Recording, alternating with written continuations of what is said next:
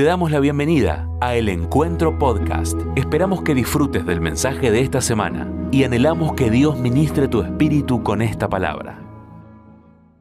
Iglesia, ¿cómo están? Bueno, me alegro. Muy bien. Bueno, acá estamos con algunos años más y alguna herida. Qué bueno estar en la casa de Dios. Decía esta mañana que me preguntaban cómo iba a celebrar mi cumpleaños y dije de la mejor manera, en la casa de Dios. Así que esta mañana tuvimos un hermoso tiempo acá y, y también con la familia. Hoy fue medio atípico, tuvimos que dividirnos un rato con la casa de Mariano, otro rato en la casa de Sebastián, porque Ámbar está con las defensas un poco bajas y hay que cuidarla, así que sigamos orando por ella para que termine este proceso pero hemos disfrutado mucho estar con, con toda la familia, aunque de una manera rara, ¿no? pero ha sido muy lindo ese tiempo.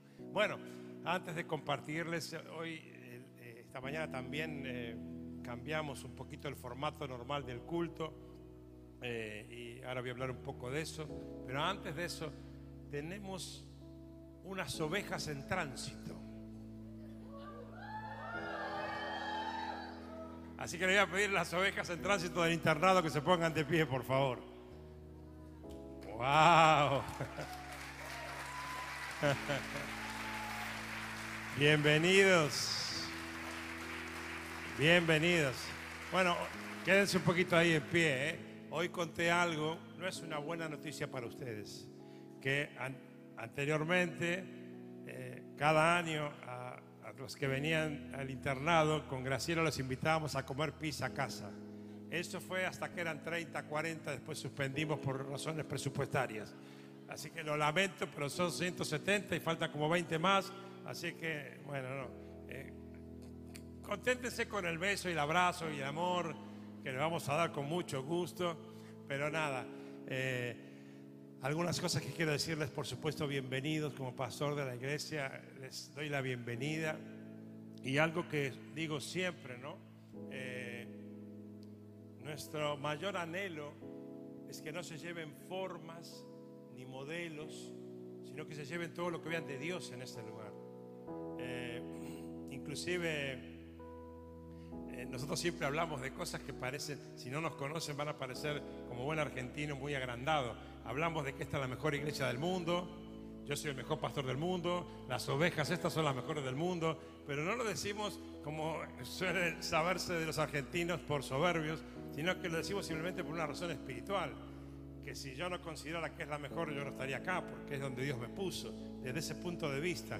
Pero no somos mejores que nadie. Eh, siempre comento, me río cuando a veces en nuestros eventos eh, o en los propios cultos, ¿no? Alguien de afuera se acerca y dice, ah, pero si yo tuviera un pastor como usted, y yo digo, en seis meses cambias de opinión seguro, porque es así, ¿no? Entonces, eh, no, serviría de mucho que ustedes eh, se queden con, con cosas que puedan ver acá y digan, wow, si yo tuviera esto allá o acá. Honestamente, eso es muy efímero. Pero sí lo que anhelamos en nuestro corazón y es el anhelo también de Mariano a través de misión es que lo que Dios ha impartido por gracia podamos sembrarlo en gracia para ustedes y que ustedes puedan de todo lo que vivan este año, como mínimo los que están terminando este año, los que están empezando este año, en el 2023 todo lo que puedan recibir en misión, en la iglesia, en actividades que vamos a tener, como esta que acabamos de anunciar recién, que ustedes puedan retenerlo de Dios y nuestro anhelo cumplido, nuestro propósito cumplido, es que ustedes puedan llevárselo de Dios por gracia y soltarlo por gracia en cada ciudad, en cada país, en cada iglesia donde Dios los ha puesto. La mejor iglesia del mundo para ustedes es donde Dios los puso. Y ahí anhelamos que puedan sembrar todo lo que podamos darle durante este año. Amén. Así que los abrazo, aunque sea desde acá arriba, los bendigo. Eh, eh, y déjenme orar por ustedes ahora, por favor. ¿eh? Señor, quiero bendecir a todas estas personas tan preciosas que se unifican en algo, se distinguen por algo. Tienen hambre de ti, tienen hambre de Dios. Y han venido hasta acá, algunos han dejado países, ciudades, familias, por venir a buscar lo de Dios para sus vidas. Y Señor, te ruego que eso sea lo que se puedan llevar. Que nos des la capacidad, la sabiduría la impartición para sembrar lo que hemos recibido de ti, Dios. Lo que tenemos nuestro no es trascendente, pero lo que tenemos de Dios marca y transforma vidas para siempre. Y eso anhelamos poder sembrar en cada uno de ellos. Esta tarde les doy la bienvenida a la iglesia del encuentro, los bendigo en su vida personal, cuidarlos, acompañarlos en este primer tiempo de, acomodarse, este primer tiempo de desarraigo, que vos estés con ellos, sosteniéndolos, cuidándolos, protegiéndolos, guardándolos en salud y que ellos puedan, Señor, comenzar a descubrir tu plan a través de este viaje que han emprendido en este año. Yo los bendigo con la paz de Dios. En el nombre del Padre y del Hijo y del Espíritu Santo. Amén y amén. Bienvenidos.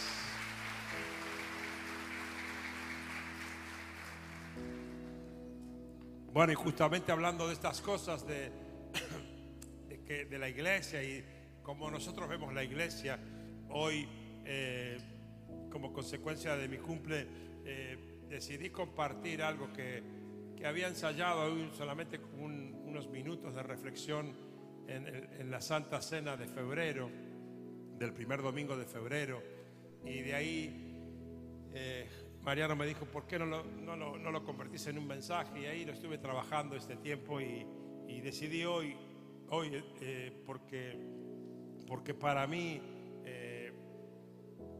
la iglesia se ha convertido en uno de los regalos más maravillosos que Dios me ha dado. Entonces eh, decidí festejármelo de esta manera, hablándoles de la iglesia, porque sabía que mientras yo me lo festejaba, ustedes iban a recibir algo de Dios. ¿Quién estuvo a la mañana?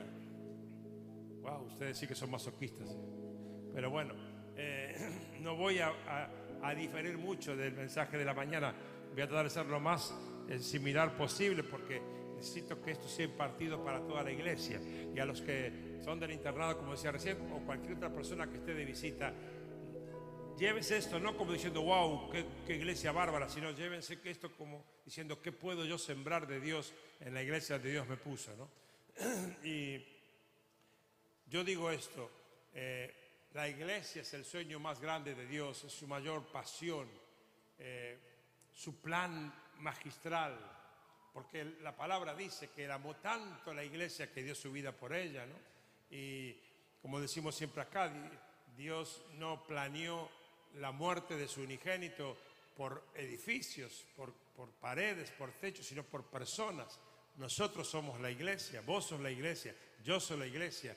Y cuando yo entregué mi vida a Cristo y descubrí que el amor de Dios por la iglesia había sido tan grande como para pagar el precio que pagó, yo me enamoré de la iglesia. Y, considero la iglesia mi familia. Muchos saben que siempre digo que Dios ha sido muy bueno conmigo a nivel ministerial, pero en realidad en ningún ministerio exitoso que Dios me ha dado se compara con mi familia. El mayor éxito ministerial para mi vida es mi familia, mi esposa, mis hijos, mis nueras, mis nietos. Pero también Dios me regaló literalmente, no como a veces se menciona como al pasar o, una frase media poética, sino como una realidad. La iglesia para mí es mi familia. Yo no entiendo la vida sin la iglesia, no entendería vivir la vida sin la iglesia. Por eso muchos saben que nosotros cuando salimos de vacaciones con Graciela no podemos dejar de conectarnos con la iglesia. Y yo soy tan loco con la iglesia que a veces hasta, como tenemos camaritas de seguridad, hasta fuera de los horarios de culto yo pongo las cámaras y bendigo a la iglesia aunque esté vacía, ¿no? Porque sé que ahí van a venir ustedes y que Dios va a hacer algo con sus vidas y eso me apasiona, ¿no? Entonces, quería hablarles de esto, la iglesia, mi familia, de eso quería hablarles hoy, darle algunas instrucciones específicas de cómo ser parte del plan de Dios. Eh, Dios lo planeó así, por eso la Biblia comienza con un matrimonio. Dios lo planeó con una familia. Y esa familia erró el camino, se equivocó. Y luego Dios volvió a intentar convertir la relación con su pueblo en una familia. Lo hizo en el monte Sinaí. Y antes de que se confirmara ese pacto, el pueblo volvió a traicionar a Dios y a equivocarse.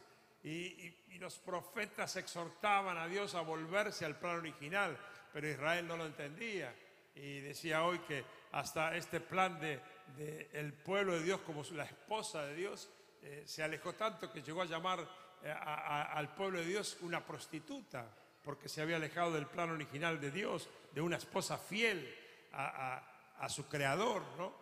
Y Jesucristo vino a restaurar ese plan original. Jesucristo gestó la iglesia en esa cruz. Jesucristo dio luz a la iglesia en esa cruz. Eh, alguna vez prediqué sobre esto hace muchos años en Nicea y yo decía, eh, algunos, me imagino que algunos eh, religiosos me habrán agregado a la lista de herejes, ¿no? Pero yo dije que, ¿quiénes son mamá acá? Y cuando una mamá tiene familia, ¿qué brota de ella? Agua y sangre. Y fue lo mismo que brotó de Jesucristo. Y yo decía, Jesucristo espiritualmente dio a luz la iglesia en esa cruz. Pagó el precio por la iglesia en esa cruz. Y, y sabemos que el final de la historia tiene que ver con una familia, ¿no? Qué noticia espectacular. Las bodas del Cordero de Dios con su novia, la iglesia, limpia, blanca, resplandeciente, sin mancha y sin arrugas. Gloria a Dios por eso. Entonces es por eso que para mí literalmente la iglesia es mi familia, porque sé que Dios la planeó como familia y yo amo todo lo que Dios ama. ¿no? Miren cómo dice Efesios 2.19. Vamos a leer mucha Biblia esta tarde. Por lo tanto, ustedes ya no son extranjeros ni, perdón, extraños, no son extraños ni extranjeros, sino conciudadanos de los santos y miembros de la familia de Dios edificado sobre el fundamento de los apóstoles y los profetas, siendo Cristo Jesús mismo la piedra angular. En él todo el edificio bien armado se va levantando para llegar a ser un templo santo en el Señor. En él también ustedes son edificados juntamente para su morada de Dios por su Espíritu. Y en este último tiempo, eh, a pesar de que toda mi vida ha sido marcada por la iglesia, pero este tiempo de pruebas, de fe, el tiempo de la fe, eh, Dios me, hizo revalorizar la iglesia. Eh, hoy, los centenares de, saludos y, de, palabras de aliento y de bendición, es, no hay nada que se compare con eso, es algo, algo extraordinario, es inigualable. ¿no? Y, Dios me, me llevó a revalorizar el hecho de que somos miembros de la familia de Dios que Dios ni sé por qué, porque Dios es el todo en todo, Él es, absoluto, Él no necesita nada, pero sin embargo Él se creó una autonecesidad. Dios decidió en su absolutez que quería compartir su gloria con una familia y por eso lo planeó de esa manera, ¿no? Y nosotros, dice la Biblia, pertenecemos a la familia de Dios. Romanos 8:15 lo dice así, y ustedes no recibieron un espíritu que de nuevo los esclavice al miedo sino el Espíritu que los adopta como hijos y les permite clamar, Abba Padre. El Espíritu mismo le asegura a nuestro espíritu que somos hijos de Dios. Y si somos hijos, somos herederos de Dios y coherederos con Cristo. Pues si ahora sufrimos con Él, también tendremos parte con Él en su gloria. Y una de las revelaciones más grandes que Dios nos ha dado como iglesia es nuestra identidad como hijos. Y entender que no hay ningún otro cartel superador a ese. No hay ninguna otra, otra eh, definición superior a esa. Yo soy hijo de Dios, tengo el privilegio de ser llamado hijo de Dios, de ser llamada hija de Dios. Y eso está por sobre todo otro título que podamos recibir aquí en la tierra, ¿no? Hay que tener un verdadero sentido de pertenencia. A veces mucha gente no entiende este plan de Dios para la iglesia y la iglesia se convierte en algunos casos en una comunidad de servicios, que pago una cuota mensual llamada diezmo y si me gusta me quedo y si no me voy y si me gusta la alabo y si no me gusta la critico. ¿Y, en qué se diferencia una juntada, voy a decirlo así, una juntada de, mucha gente como esta tarde o esta mañana que explotaba la iglesia, de cualquier otro tipo de, convocatoria? Hay gente que puede convocar mucha más gente que una iglesia con un gran este, rockstar o algo por el estilo. La diferencia es que Dios nos ha comprado con su sangre derramada en la cruz, con un plan para ser su familia. Y eso tiene que sellarse en nuestro corazón, en nuestra mente, para que eso supla cualquier otra cuestión humana que pueda distanciarnos, ¿no? Somos hijos de Dios porque hemos nacido espiritualmente. Hoy el pastor Diego recién oraba por aquellos que querían entregar su vida a Jesucristo por primera vez. Y, ¿quién recuerda su primer día, no? Yo siempre digo, yo eh, puedo participar de cosas súper impactantes en mi ministerio, pero cuando puedo decirle a alguien, ¿querés entregarle tu vida a Cristo? Haz esta oración conmigo. Eso, no, tiene, comparación con nada, ¿no? Porque vos le, robaste esa persona al diablo que tenía un destino de infierno y la posicionaste para Dios en un destino de cielo. Alabado sea el Señor. Y cuando le entregamos nuestra vida a Cristo, el Espíritu dice que nos convierte en hijos de Dios. Lo dice Romanos 8:15, en Gálatas 3:26 dice, todos ustedes son hijos de Dios mediante la fe en Cristo Jesús, porque todos los que han sido bautizados en Cristo se han revestido de Cristo. Ya no hay judío, ni griego, ni esclavo, ni libre, hombre ni mujer, sino que todos ustedes son uno en Cristo Jesús. Y si ustedes pertenecen a Cristo, son la descendencia de Abraham y herederos de su, según su promesa. Impresionante, porque por el hecho de ser familia, está diciendo que las promesas dadas a Abraham aplican hoy, en este tiempo, para vos y para mí. Eso es maravilloso. Y eso es porque el plan es uno solo es el plan de la familia de Dios.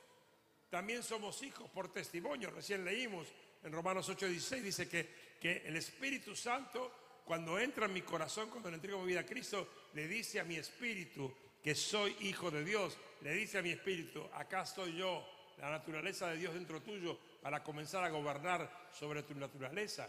También somos hijos porque hemos heredado ese privilegio inmerecido. Nadie puede hacer nada para convertirse en un merecedor de la gracia de Dios. La gracia es, ¿saben qué? Pura gracia. Me salió humo en la cabeza. Pero es eso, es pura gracia. Eh, eh, al ser sus hijos tenemos derecho a todo lo que Él ha preparado para sus hijos, aunque seamos hijos complicados como algunos. Romanos 8:17 dice, si somos hijos, somos herederos. Eso es como cuando un papá fallece, los hijos la ligan todos igual, o que uno fue mejor hijo o peor hijo. La ley es igual para todos. Y acá también. Filipenses 4:19 dice, mi Dios les proveerá de todo lo que necesiten conforme a las gloriosas riquezas que tienen en Cristo Jesús. Entonces la iglesia es mi familia porque Dios la soñó así, la pensó así. Y yo disfruto de meterme en la línea de pensamiento y del plan de Dios para mi vida. Todos anhelamos estar en el centro de la voluntad de Dios. Habremos orado muchas veces repitiendo eso, quiero estar en el centro de voluntad. Ser iglesia es estar en el centro de la voluntad de Dios. Mucho más importante que ir a la iglesia. Ser iglesia, tener identidad de iglesia, me hace estar en el centro de la voluntad de Dios. Ahora, en esta familia, como cualquier familia, hay distintos niveles de relación, distintos niveles de profundidad. Como en cualquier familia natural, existen distintos niveles, niveles de compromiso con sus miembros. Y, vemos, lo vemos en las familias de sangre, ¿no? Hay familias que son eh, preciosas, disfrutables y, para imitarlas, porque hay una relación entrañable de familia con diferencias, pero innegociable en el centro de la unidad de la familia. Y también conocemos eh, familias que parecen hoteles o casas que parecen hoteles, que no son hogares, son casas y parecen un hotel. Los miembros de esa familia entran, salen, comen, duermen, pero no hay ninguna relación profunda entre ellos. en las iglesias pasa igual, pero hay hogares y iglesias donde el compromiso entre sus integrantes es bien sólido y profundo. Y ese es el plan de Dios para esta iglesia y ese es el plan de Dios para tu iglesia, si no sos parte de esta iglesia. En la iglesia pasa igual que en la familia. Se puede venir un rato, pasarla bien. Sí, qué lindo. Yo siempre hago el chiste cuando, cuando vos dejás la vida acá en el mensaje y viene alguien y dice, lindo el mensaje, ¿eh? ¿Quién es Einstein este que me vino a decir? yo creo que no hay mensaje lindo o feo, ¿no? Porque yo siempre pienso, ¿y cómo será cuando dicen feo el mensaje? Eh? No, nadie te lo va a decir eso, ¿no? Eh, pero no se trata de un rato a la semana, ¿no? Un inflador, este, si justo el mensaje te, pareció bueno eh, y a ver si sobrevivimos hasta el domingo que viene. Eh, y hay otros que ni eso, ¿no? Hay gente que va a la iglesia a ver qué puede criticar de lo que ve, ¿no? ¿Viste esa gente que siempre tiene un pero? Yo a veces este, converso sobre cuando voy a una conferencia, a un congreso, ¿no? Y por ahí estoy, porque el sindicato de los pastores es terrible para esto. Y, y cuando se comparte un mensaje, sí, pero dijo tal cosa, o no me gustó la manera esto, ¿quién soy yo para eso, no? ¿Quién soy yo para decir qué es lo bueno y lo malo, no? Eh, yo decía que a veces eh, nos pasa ¿no? también acá en esta casa, ¿no? Hay gente que le encanta como somos y otra gente que no le encanta. Y yo digo, está todo bárbaro, lo que no quiero es cambiarme. Porque hace 30, a- más de 30 años, que no sabemos por qué, a una veintena de locos, eh, a Dios le agradó bendecirnos, derramar su gracia, derramar milagros, derramar favores, y yo no lo voy a cambiar para agradar a alguien, ¿no? Eh, la iglesia es mucho más que eso, mucho más que, que- que- que algo que me, que me guste o me deje de gustar. La iglesia es la razón del sacrificio de Jesús. Eh, y en la familia de Dios quiero compartir eso, que sea cuatro niveles de relación, de cómo ser familia. Ok, Jorge, yo quiero ser familia, no quiero ser simplemente un visitante de iglesia. Eh, sea esta, sea cualquiera, esto aplica para cualquier iglesia. Y anhelo, lo decía recién a los de internado o cualquier otro que esté de visita, que puedas llevarte algo para aplicar en tu iglesia. Eh, el primero es realmente decidir ser parte de la familia. Yo, yo lo puse acá como ser miembro. Acá, acá en la iglesia, en nuestra iglesia lo llamamos ser miembro, adquirir la membresía de la iglesia. Cada primer domingo de cada mes lo van, lo van a ver los que están empezando a venir, que recibimos miembros eh, nuevos en la iglesia. Y nos tomamos un tiempo para eso. Cuando alguien llega nuevo, le decimos, tómate un tiempo, deja que el Espíritu te visite, te hable y también nos hable a nosotros y, y vivamos un proceso. Y cuando nos sintamos de ambas partes que Dios confirma, ahí avancemos. Y a veces somos medios plomos, somos más largueros que otras iglesias, pero no es por burocracia, porque la burocracia no beneficia a ninguna parte, es porque queremos cuidar a la persona y cuidarnos a nosotros de hacer la voluntad de Dios, ¿no? Porque vieron que a veces hay, hay personas que porque no son ayudadas van por la quinta o sexta iglesia y se le va la vida recorriendo iglesias. Y si pudiéramos ayudarle a que eso no pase, habríamos ganado la carrera. Entonces ser miembro es el nivel de la pertenencia. Si yo decido ser parte y quienes me reciben deciden que yo sea parte. Efesios 2.19 dice, ustedes ahora son la familia de Dios. La comunión comienza con la pertenencia. Yo ponía el ejemplo de que algunos dicen soy cristiano, pero no había ninguna iglesia. Una vez me acuerdo de una persona que vino acá a pedirme si no lo conocía, pidió una, una charla conmigo. No había tantos pastores, felizmente, como tengo ahora en el equipo. eh, así que éramos dos, así que eh, nos repartíamos la atención. Y una persona nueva pidió hablar conmigo. Yo la recibí y le dije, Dios me mandó acá porque tengo que dar una palabra de Dios y que le quiero pedir si por favor el domingo me deja predicar a mí. Yo ni sabía quién era, nunca lo había, lo había visto en mi vida, ¿no? Dije, wow. Y yo te empecé a decir, si, si lo mando Dios y yo lo saco corriendo, qué lío me metí, ¿no? Pero la primera pregunta que le hice es, ¿de qué iglesia? No, no, Dios me dijo que iglesia no. Eso me dio una tranquilidad tremenda porque Dios nunca puede decir eso. No, Dios me dijo, no, vos, para vos, iglesia no. Para vos son todas las iglesias que van a tener el privilegio de que vos vayas y lleves la palabra. Y yo le dije, bueno, nosotros vamos a, pasar, no nos vamos a perder la bendición. Eh, no tiene sentido decir soy cristiano y no logré morir a mi yo y a las diferencias que puedo tener para ser parte de la familia de Dios. Eh, o decir, decía hoy, soy jugador de fútbol, pero no juego en ningún equipo. Decíamos, qué ridículo este tipo. En el bautismo, cuando nos bautizamos, también eh, tomamos la determinación de manifestar públicamente que nuestra vida le, pertenece a Dios y que somos parte de esta familia. Vemos que Jesús eh, habla de esto en Hebreos 2.11, hace referencia a los salmos y a Isaías, cuando en esos am- ambos eh, citas de la Biblia Jesús nos considera como hermanos. Qué privilegio ser hermano de Jesús, ¿no? Y, a mí eso, eso me ha sido de mucho valor y te lo suelto si te sirve, ¿no? El hecho de que Jesús me considere a mi hermano, no puedo entenderlo porque no, no, hay manera que yo pueda aplicar para ser hermano de Jesús, no me da la medida por ningún lado donde la busque, me ha servido para no medir a mis hermanos y para no esperar que ningún hermano dé la medida que a mí me gusta. Yo amo a mis hermanos, amo la iglesia, no necesito que nadie me conquiste humanamente, no pierdas el tiempo, yo te amo porque Cristo te ama y ese es mi modelo de vida. Y esto, lo que, esto aplica para cualquiera, no para un pastor, para cualquiera que sea parte de la familia de Dios.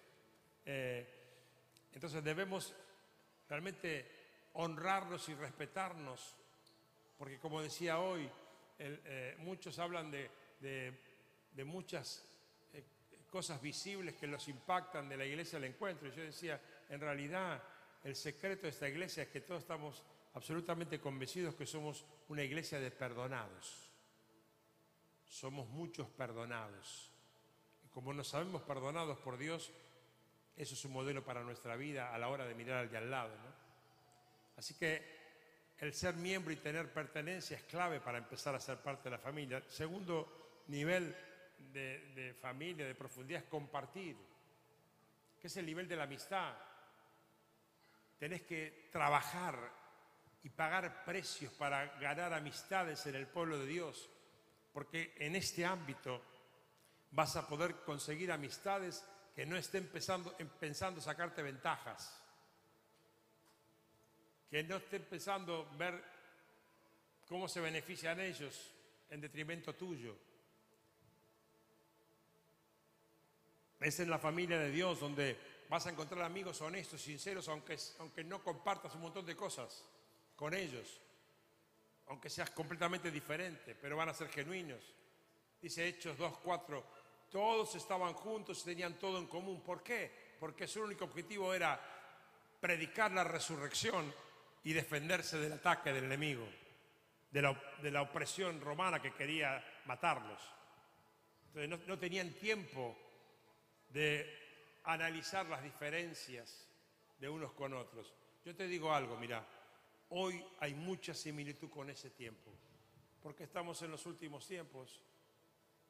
Entonces voy a redundar, no hay tiempo porque queda poco tiempo para perder en revisar los hermanos si son mejores o peores, si me gustan más o me gustan menos, porque juntos estamos preparándonos para la batalla más grande de la historia de la humanidad, para reinar juntamente con Cristo para la gloria de su nombre. Entonces, ¿sabes qué? No le digas a nadie, yo soy un egoísta, y como te necesito para la batalla, no tengo tiempo de ver si me caes bien o me caes mal. Me caes espectacular. ¿Cómo te llamas vos? Diego. Me caes espectacular, Diego. Aleluya. Alguien diga gloria a Dios. Esto digo, lo digo a propósito, por esto que digo con Diego, se aprovecha porque es intencional. El compartir el lograr estrechar lazos debe ser intencional. Y requiere invertir tiempo. Y tiene distintos aspectos que tenemos que tener en cuenta. Por ejemplo, compartir nuestras experiencias personales. Todos somos, ignorantes en algo. Todos tenemos algo para aprender. Nadie lo sabe todo. Esto tiene que ver con antigüedad y con jerarquía. Todos podemos recibir. Por eso eh, en la palabra dice que el que honra al profeta tiene recompensa de profeta. Y yo he aprendido, lo he contado muchas veces, Dios, Dios tiene algunas ocurrencias conmigo que la verdad, porque a veces me ha mandado para las palabras más significativas de vida a las personas que yo menos hubiera esperado. Hay muchas personas dueñas de estas canas que Dios las usa para traerme palabra. Y yo digo, ¿por qué no eligió aquella que yo la creo que es re espiritual? Y Dios manda al sátrapa este. Bueno, pido sin perdón. Porque Dios hace lo que quiere, como quiere y con quien quiere. Por eso yo no, no voy a, distraerme en, juzgar o en evaluar, porque no me quiero perder nada de Dios. Por eso digo en chiste esto de lo hago por egoísmo, pero para que entiendan el concepto, ¿no?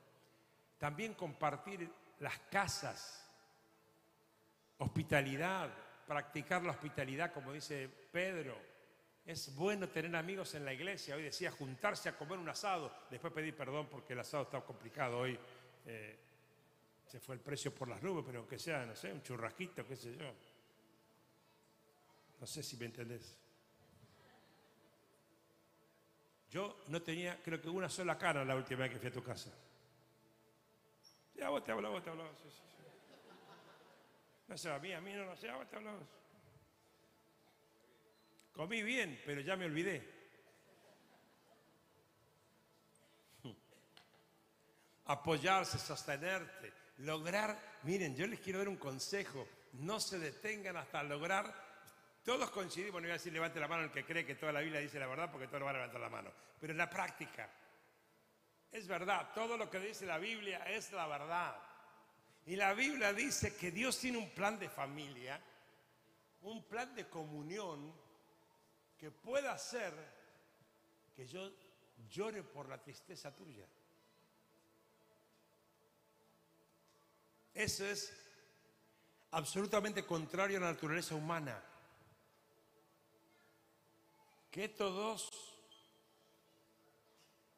me debes horas de oración. Ustedes dos y ese pibe que cada vez está más gordo. ¿Cuánto estamos? ¿Un kilo cuánto? 120. Estamos casi al doble del nacimiento. A los que no saben, tuvieron un hijo seis mesino, que está internado, con menos de 700 gramos. Nos ha hecho orar tanto ese pibito que ya tiene un kilo, casi 200 va a terminar siendo un gordito. Pero poder llorar o poder celebrar los dos primitos internados, ¿no? No, están acá ni Lucas ni Betiana, ¿no? Todavía. Pero, pero esta semana les mandé, me mandó el abuelo la foto de, de Benja, que estuvo en terapia, estuvo complicadísimo. Le mandé la foto entrando al jardín. Y, yo me tomé un trabajo que ni el abuelo se tomó. ¿Saben qué hice yo? Fui a buscar todos los mensajes en el grupo que tenemos de los pastores para temas heavy como ese, cuando dimos la noticia de la internación y de sus pulmones afectados y todo lo que cada uno fue poniendo ahí en el clamor del dolor de estamos juntos en esta batalla y la vamos a ganar. Y agarré eso y dije, este día todos, metafóricamente, lloramos con los papás que lloraban. Y después agarré la foto del jardín y empecé a leer todos los comentarios. ¡Wow! Genial, y wow, qué foto. Yo, dije, esta es la iglesia.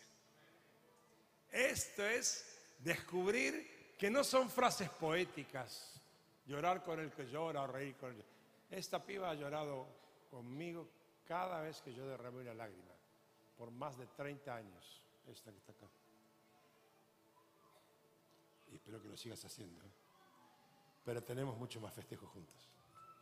Tenemos muchos más recuerdos de celebraciones juntos. Entonces, a veces no tenemos dimensión de que esta es una riqueza de tal magnitud que el que más la conoce es el diablo. Como el diablo la conoce, porque no te olvides que trabajaba con el jefe, y encima era, uno de confianza del jefe, entonces él sabe lo que puede pasar si somos iglesia en el sentido que Dios lo soñó. Y cuántas que yo a veces digo, ¿cómo una persona puede callarse un dolor, una tristeza por vergüenza con los hermanos? por el qué dirán. Yo aprendí todo lo contrario. Cuando Dios me reveló el sentido de iglesia, yo, yo corro, corro a los hermanos en mi día difícil. Y lo saben los que están acá. Yo no juego al superpastor, al superhéroe. Yo sí los sostengo a todos hace más de 30 años, aunque me queden pocas fuerzas en lo que necesiten. Pero a mí nadie me va a quitar el privilegio de mostrar mis debilidades no frente a, cualquiera. Yo no, yo no voy a regalarle al diablo mostrar mi debilidad fuera de la familia de Dios, porque yo soy familia de Dios. Y ese es el mejor consejo que puedo darte. No dejes que nada ni nadie te robe el privilegio de ser familia. Yo hoy veo aquí muchos hijos de amigos míos que están acá, que ya son mujeres o hombres grandes, no muy grandes, pero ahí están, pasaron los 20 ya. Y por ahí recuerdo días donde le peleamos cara a cara al diablo, esa vida de una hija, de un hijo. Y hoy los veo enamorados de Cristo y digo, wow, estuvimos juntos ahí, el día donde no teníamos más fuerzas para pedir misericordia por Dios. Y estamos hoy para disfrutar, verla saltar, o verlo adorar, o verlo dar gloria a Dios. Eso, eso, eso, eso, eso es la familia de Dios.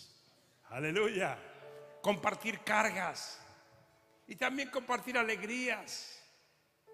Otro nivel de relación más profundo todavía es cuando yo digo, yo digo, yo soy miembro de la iglesia donde Dios me puso, yo he, construido relaciones intensas que me permiten expresarme con libertad, pero ahora quiero, yo quiero construir un altar personal de Dios para para poder sembrarlo en la iglesia.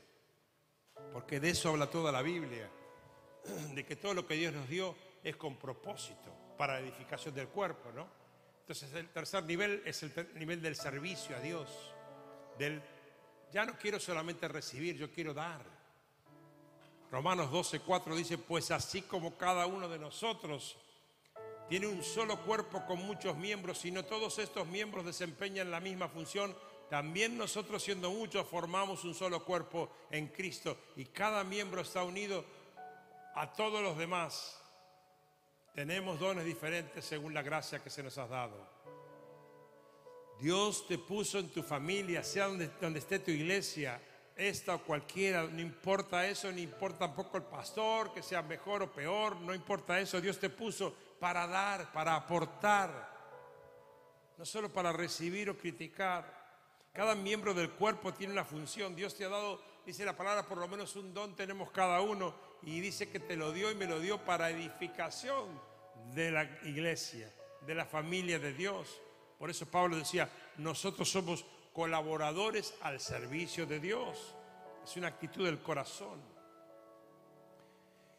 Y el último nivel de profundidad es lo que viene del griego comunión, que se llama koinonía, una palabra que hace mucho que no se usa. Y es la comunión plena. Y es un nivel de, de unidad que solo se logra a través del Espíritu Santo. No se puede lograr con intenciones humanas. Eh, porque la, naturaleza humana tiende a buscar eh, empatía. Bueno, y podría decirlo así, y se trata de empatía. Porque no la empatía humana, sino la empatía del Espíritu Santo que está en mí con el Espíritu Santo que está en José. Es el mismo Espíritu, tiene empatía, entonces logra que nos sellemos en una unidad que no lograríamos nosotros por nuestra propia voluntad. Dice una de las excepciones, algo indivisible que no se puede dividir. Y yo celebro que, que, que Dios nos ha dado sabiduría en eso, ¿no? Porque cuando el diablo viene a atacarte, él necesita verte individualizado, necesita verte de a uno, porque de a uno te aplasta, pero cuando te va a atacar y ve que estás enlazado con muchos, dice, acá se nos va a complicar, son muchos, vamos a buscar a alguien que esté más aislado. Es el nivel más alto de la comunión, es estar comprometidos unos con otros como lo estamos con Cristo. Es cuando la iglesia como familia se convierte en un espacio de, de perdón, de misericordia, de gracia. Todos somos diferentes y quizás alguna vez podamos haber herido a otro con palabras, con acciones, con actitudes. Yo lo habré hecho muchas veces, consciente o inconscientemente, y me lo, han hecho a mí muchas veces, consciente o inconscientemente. Pero nuestro modelo Jesús es lento para la ira y grande en misericordia. Y entonces si Él es nuestro modelo, debemos caminar una relación de más misericordia que de juicio. ¿A dónde, como te decía recién, puedo mostrar mis debilidades sin temor, sino frente a, quien ha sido perdonado igual que yo? Y la iglesia, sea cual fuera el nombre y la, y la ubicación geográfica que tenga, debe unificarse en el mismo sentido, en ser una comunidad de gente perdonada. Y entonces cuando, cuando es el estatus, todo lo demás se cae. Cuando nos vemos como perdonados, todo lo demás se cae, no resiste. Y ya no soy Jorge el pastor, no, no, Jorge el perdonado. Por más pastor principal que sea o no sea, es el perdonado y Ro es la perdonada. Entonces cuando nos encontramos, no se encuentran personas que se analizan por la humanidad, se analizan por el perdón. Y eso rompe barreras.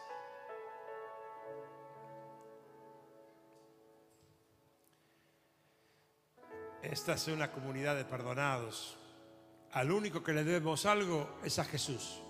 Y encima no nos quiere cobrar. Increíble.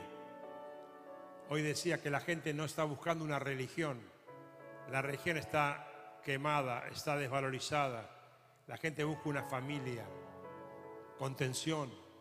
No busca doctrinas religiosas, busca amor genuino. Por eso celebro esta, esta movida que hacemos una vez al año de salir a inundar la ciudad. Más de mil personas como hormigas por todos lados diciendo no puedo contener el amor de Dios y lo muestro de distinta manera. Porque eso es lo que la gente busca. Amor genuino, el amor de Dios, el ágape y no el interesado. Dice Santiago 5:13.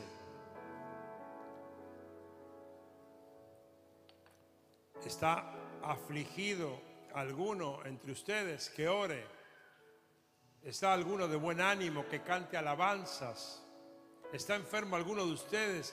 Haga llamar a los ancianos de la iglesia para que oren por él y lo unjan con aceite en el nombre del Señor. Y la oración de fe sanará al enfermo y el Señor lo levantará. Y si ha pecado, su pecado se le perdonará. Por eso, déjeme parafrasear esto, por eso sean familia. Por eso sean iglesia. Por eso confiésense unos a otros sus pecados.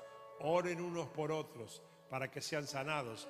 La oración del justo es poderosa y eficaz. Gloria a Dios por eso. Algunas maneras eh, de construir relaciones sanas en la iglesia para ser familia, se las digo rápido. Uno, con autenticidad. Nuestras relaciones en la iglesia deben construirse tal cual somos, sin fingimiento, sin querer aparentar lo que no somos. La, sociedad en que vivo es una sociedad de buscar aparentar lo que cada uno no es para ser agradado. Y si entendimos que somos comunidad de perdonados, no necesitamos aparentar nada más que el hecho de ser perdonados. Y mostrarnos tal cual somos, con nuestros defectos y nuestros errores, pero con respeto hacia el otro, respetando nuestra diferencia. Ser uno en Cristo, aunque somos completamente diversos y distintos. Expresar nuestros sentimientos tal cual son, con respeto, pero con genuidad, con, con autenticidad. Efesios 4 dice, más bien al vivir la verdad con amor, creceremos hasta ser en todo como aquel que es la cabeza, es decir, Cristo. Es decir, que la autenticidad, lo genuino, trae un verdadero crecimiento. Otra manera de poder construir relaciones sanas en la iglesia es con reciprocidad. Por eso dice Romanos 12:10, ámense los unos a los otros, no uno al otro siempre el mismo para el otro y, uno solamente recibiendo, sino vencer los unos a los otros con amor fraternal. Y dice, respetándose y honrándose mutuamente. Doy y recibo, doy y recibo. Otra manera es con misericordia. Gálatas 6.2 dice, ayúdense unos a otros a llevar las cargas. Qué secreto maravilloso espiritual hay atrás de esto de poder compartir las, las cargas con otra persona que, que me está ayudando a atravesar el tiempo duro. Otra manera de construir relaciones sanas en la familia de Dios es con humildad, responder eh, reconociendo nuestras debilidades frente al otro. El apóstol Pedro ahí en 5.5 en su primera carta dice, revístanse de humildad en su trato mutuo. Dice, porque, porque Dios resiste, o la otra se opone a los orgullosos, pero da gracia a los humildes. Y cuando yo digo, ¿quién quiere gracia? Todos levantan la mano. Seamos humildes. Y eso activa la gracia de Dios. El proverbio dice, antes de, de la caída, la altivez de espíritu. Y cuando te olvidas de la humildad, estás más cerca de caer. Otra manera de construir sanamente relaciones es con amabilidad, respetando las diferencias, siendo tolerantes a los otros. A veces somos menos tolerantes con los otros que lo que Dios fue conmigo. Y no debo perder la memoria. El pueblo de Dios se especializaba en traer a la memoria las cosas de Dios. Nunca te olvides dónde te sacó Dios. Romanos 15.2 dice, cada uno debe agradar al prójimo para su bien con el fin de edificarlo, propósito de bendecir al otro. Otra manera es con integridad. Hoy donde hay tanta dualidad, personas que se muestran en un ámbito de una manera y son de otra manera en otro ámbito. Que vos puedas, a través de la ayuda del Espíritu Santo, ser una persona íntegra, la misma persona acá, en tu casa, en el trabajo. Que todos sepan quién sos.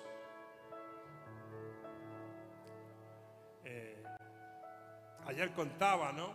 Eh, en el retiro de pastores que tuvimos aquí, yo les contaba, tenemos un lío acá, como acá en la iglesia, con la electricidad. Hoy tuvimos que cancelar el encuentro de niños porque hay una sola fase y explota todo. Y en mi casa me están pasando esas mismas cosas. Yo tengo el espíritu de la electricidad en mi casa. Y ni con generadores, qué sé yo. Ayer lo llamé a fin de año al, técnico y vino ayer. Venimos bárbaro. Y vino ayer. Y estaba el tipo arreglando 38 grados, yo al lado de él, eh, para hacer el aguante. Y fue cómico porque me decía, no, acá tenés que comprar esto y comprar lo otro, y esto sale no sé cuál. Y me, tiraba una cifra que tenía que comprar una casa más o menos, ¿no? Para solucionar la luz. Entonces digo, bueno, parar, no, es tan fácil. ¿Y vos, vos a qué te dedicas? Y yo le dije, yo soy pastor. Y el tipo dijo, sin mirarme, con los cablecitos así, dijo, ¿y eso qué? Nunca me han dicho a mí, ¿eso qué es? A los otros me han dicho, ah, mira vos, ¿y qué haces? No, ¿Eso qué es? No me dijeron nunca. Y que este tipo tiene la exclusividad. Y yo, claro, digo, ¿qué le contesto a este? Bueno, yo tenía dos opciones de respuesta, ¿no? Yo podía haber hablado de cargos. Bueno, pastor, yo soy presido, soy el, eh, ¿cómo llama que soy? Ah, el vicepresidente de, de la Alianza de Iglesias de Argentina. Chapa, chapa, chapa, chapa. El tipo me hubiera seguido diciendo, ¿y eso qué es? Entonces yo le empecé a hablar, no como pastor, sino como una oveja perdonada. Le hablé de la iglesia, del perdón, de Jesús, de... Entonces no se trata de jerarquías a la hora de decir quién uno es, ¿no? Y cuando uno deja antigüedades, posiciones, razonamientos y habla de lo genuino, todo es mucho más fácil y todo es mucho más disfrutable. Yo no sé si logré algo, ¿no? Porque el tipo siguió sin mirarme con ocupado en los cablecitos. Pero qué sé yo. Un día voy al cielo y me lo encuentro, ¿no? Y me dice, aquel día que dijiste eso me dejaste pensando. No sé. Pero como alguna vez enseñé, Dios premia las acciones. El resultado es problema de Él. Ser íntegros. Segunda Corintios 4.2 dice, más bien hemos renunciado a todo lo vergonzoso que se hace a escondidas Y una más. Podemos construir relaciones sanas, no subiendo y bajando, sino permaneciendo y en elevación, porque el plan de Dios para la familia es de gloria en gloria.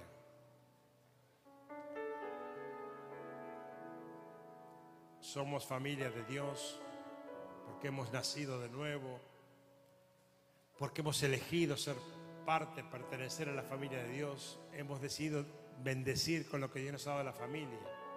Y ser una gran familia es mucho más importante que ser una gran institución cristiana. Hay instituciones que son súper poderosas, pero son huecas. Pero ser familia, ser iglesia, eso no se logra fácilmente. Y quiero, quiero decirte que Dios ha hablado conmigo.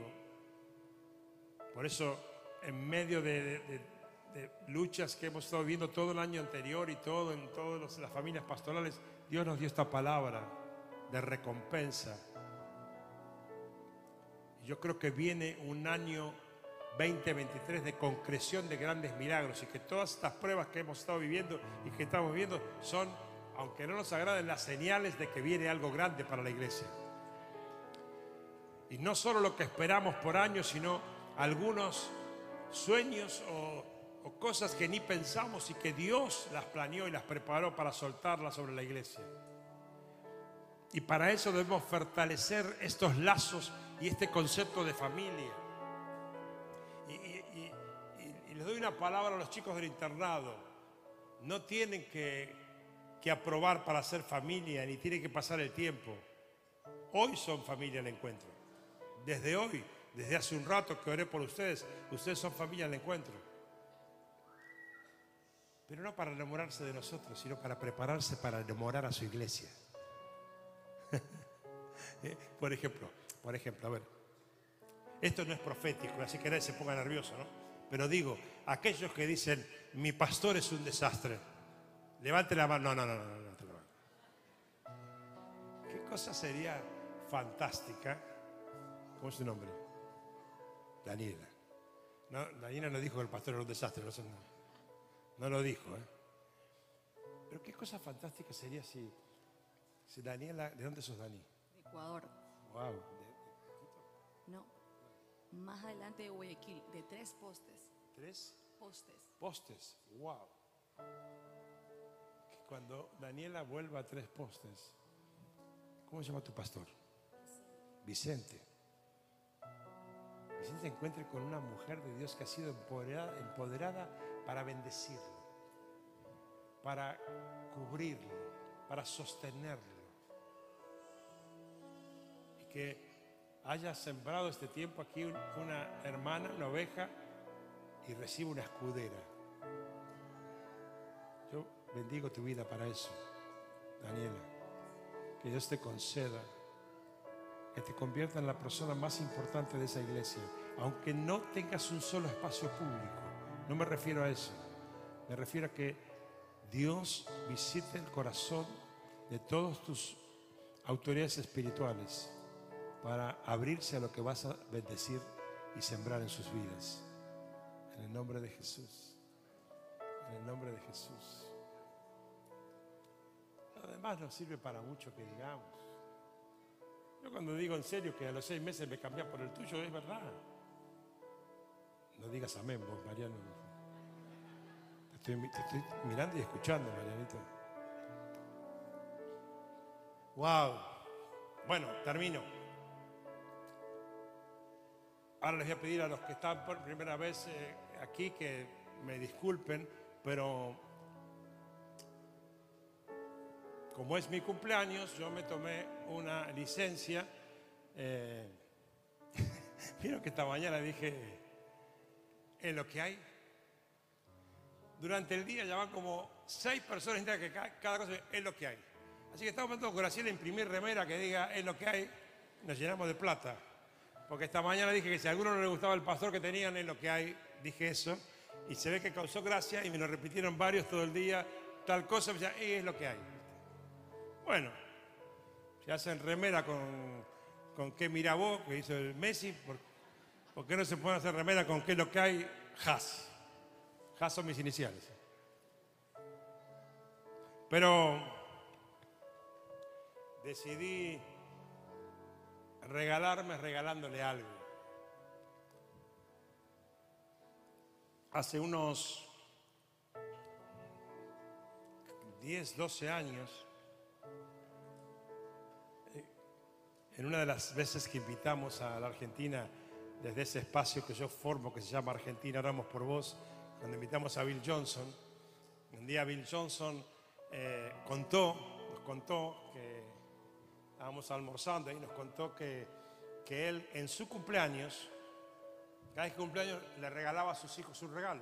Él le regalaba el día de su cumpleaños. Y dije, qué bueno que está esto. Pero yo lo cambié, obviamente, porque le he regalado demasiado ya a Mariano y a Sebastián, así que dije, yo voy a hacer lo mismo, pero con mis nietos. Claro, cuando lo decidí tenía cuatro, ahora tengo siete nietos. No pensé que los chicos iban a ser tan productivos. Pero decidí hacer eso, así que cada vez que llega el 12 de marzo, mis nietos están doblemente felices de celebrar con el abuelo, ¿no? Entonces me cantan, me dan feliz cumpleaños, hoy me hicieron fiesta en las dos casas por todos lados, me dieron regalitos, eh, Sophie me cantó una canción que yo le dije me gustaba de Whitney Houston porque tiene una voz preciosa y la, la preparó para cantarme, pero todos esperan que van a recibir el regalo, ¿no? Y yo les hago un regalito a cada uno. Y son siete, es un presupuesto, verdaderamente. Yo tengo doble cumpleaños de ellos al año. De la misma manera decidí, eh, si acaso sirve para algo, regalarme regalándole a ustedes lo que es para mí la iglesia. Y eh, surgió porque estaba en la semana, esta no la anterior, surgieron dos o tres complicaciones, pero de las complicaciones habituales que pasan en, en todas las iglesias. Y mi oficina generalmente es receptora de esa clase de complicaciones. Y estaba ahí yo, no me acuerdo bien, pero seguramente estaba renegando a solas, seguramente. No sé si todos entienden la palabra renegando, pero como quejándome, seguramente algo de eso estaría pasando. No me acuerdo, porque en ese momento me vino una frase. Yo elegí la iglesia. Y la dije como diciendo, esto vale cualquier otra cosa. Esto, haber elegido la iglesia contempla cualquier mal día. Y no me acuerdo qué era, sé que fue- no fue un buen día. Venían muchos problemas juntos y seguramente me estaría quejando a solas conmigo mismo. Eh, y me apareció esa frase. Yo elegí la iglesia. Hoy conté que eh, una de mis secretarias me dijo, cuando le dije, hacemos una placa que diga yo elegí la iglesia, me dijo, no, tenemos que poner yo elegí a la iglesia. Digo, vos ponés lo que yo te digo porque yo, yo lo dije así, así que no voy a poner lo que no dije. ¿Y, lo- ¿Y qué hago?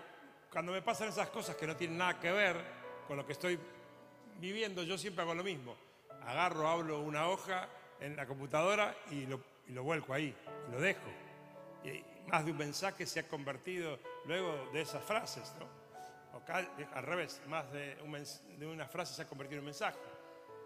Así que puse, yo elegí la iglesia y quedó ahí por tres o cuatro días y otro día estaba ahí haciendo otras cosas y Dios me dio un recuerdo de la iglesia, entonces lo escribí y otro día lo escribí y llegó el viernes este, este último y había escrito como dos hojas de yo elegí la iglesia, ¿no? Conté hoy que encima, eh, como no soy el rey de, la tecnología, y, lo, había, hecho en dos o tres apps distintas, eh, porque fueron distintos momentos y, dos computadoras distintas, agarré y dije, me voy a marear y mandé al basurero uno en uno y no me di cuenta fueron todos al basurero. Y yo dije, bueno, no importa, voy al basurero, lo recupero. Y después me enteré que ese programa no se puede recuperar del basurero. Así que empecé a pedir auxilio a todos los tecnológicos de la iglesia hasta que apareció uno que me, lo solucionó después de un rato y me lo recuperó. Y acá lo tengo y simplemente voy a terminar esta tarde leyéndoselos. Se llama Yo elegí la iglesia. Fue en mayo de 1980 donde mi corazón se estremeció al escuchar la palabra de Dios. Pero no fue hasta tres años después, en un campamento, donde me dije, basta de ir y venir, basta de la vergüenza de una familia tan católica, basta del temor al que dirán, yo elijo la iglesia. Y lo digo así porque junto con mi entrega incondicional a Dios, también lo hice a su iglesia. Lo que, la que como dice su palabra, Él llegó a amar tanto como para dar su vida por ella. Amé a la iglesia sin saber que un día Dios me daría la honra más alta que pude imaginar, presidir su iglesia. Vaya si es un exagerado. Decidí servir a Dios sirviendo a su iglesia comprendí cuánto Jesús ama a la iglesia y eso hizo que me enamorara de ella para siempre. Viví los días más felices de mi vida dentro de ella y también días duros, pero nada hizo cambiar mi amor por ella. Soy un defensor, incondicional de la iglesia de Jesucristo, con virtudes y defectos, como lo somos quienes la integramos, con pasión. Una iglesia única, maravillosa, y digna de ser llamada la casa de Dios. En ella aprendí a amar y respetar a mi esposa como me enseñaron. En ella aprendí a criar mis hijos en el amor incondicional al Señor. En ella encontré una gran familia para disfrutar, reír, llorar y acompañar en cada momento por el resto de mi vida. Tuve que pagar precios para sentirme digno de ser parte de este maravilloso invento de Dios. Obedecer cuando no me gustaba, escuchar cuando era yo el que quería hablar, perdonar y ser perdonado, con o sin razón. Porque como dice esa canción popular, aunque con la dirección equivocada, el amor es más fuerte. Deberían haberla escrito dedicada a Jesús y su iglesia. Porque el amor de Dios hacia mí es más fuerte que cualquier desengaño que una persona puede producirme. Por amor a la iglesia pagué altos precios, perdí amigos, perdí cierta popularidad, perdí dinero, pero mientras lo pagaba, Dios empoderaba mi vida más y más. Y hoy miro para atrás y sin dudar digo, valió la pena. Yo elegí la iglesia.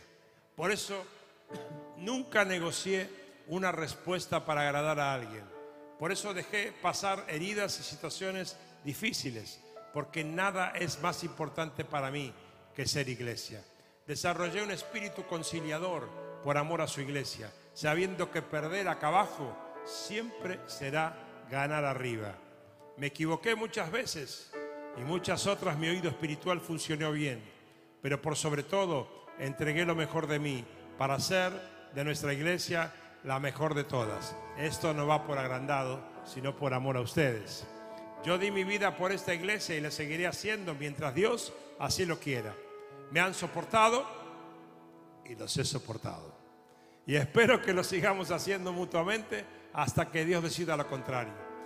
Los he bendecido y me han bendecido y no me, alcanzaría las, no me alcanzarían las palabras para expresar mi gratitud al Señor por ello. Yo elegí la iglesia y la seguiré eligiendo hasta el final de mis días. Ahora lo entiendo mucho más a David. Un día en tus atrios, mejor que mira afuera. En la casa de Jehová quisiera morar por siempre. Y tantas declaraciones de amor a la iglesia. Y ahora nosotros encima con una cruz que cambió la historia, una tumba vacía y la esperanza gloriosa de su venida. Más que nunca podemos hacer nuestras esas declaraciones del salmista. Yo, yo elegí la iglesia y mi vida perdería sentido sin ella. Mi amada esposa piensa como yo. Mis hijos la aman y le dedican su vida como yo. Y mis nietos van en esa dirección. ¿Qué más puedo pedir? Como dice el Salmo 27.4, una cosa he demandado al Señor y esta buscaré. Que esté yo en la casa del Señor todos los días de mi vida para contemplar la hermosura del Señor y para inquirir en su templo, para, porque Él me esconderá en su tabernáculo en el día del mal. Me esconderá en el escondrijo de su tienda, en roca me pondrá alto. Yo, yo elegí la iglesia y hoy, 40 años después, iglesia, te vuelvo a elegir. Dios te bendiga. Muchas gracias por escuchar este mensaje.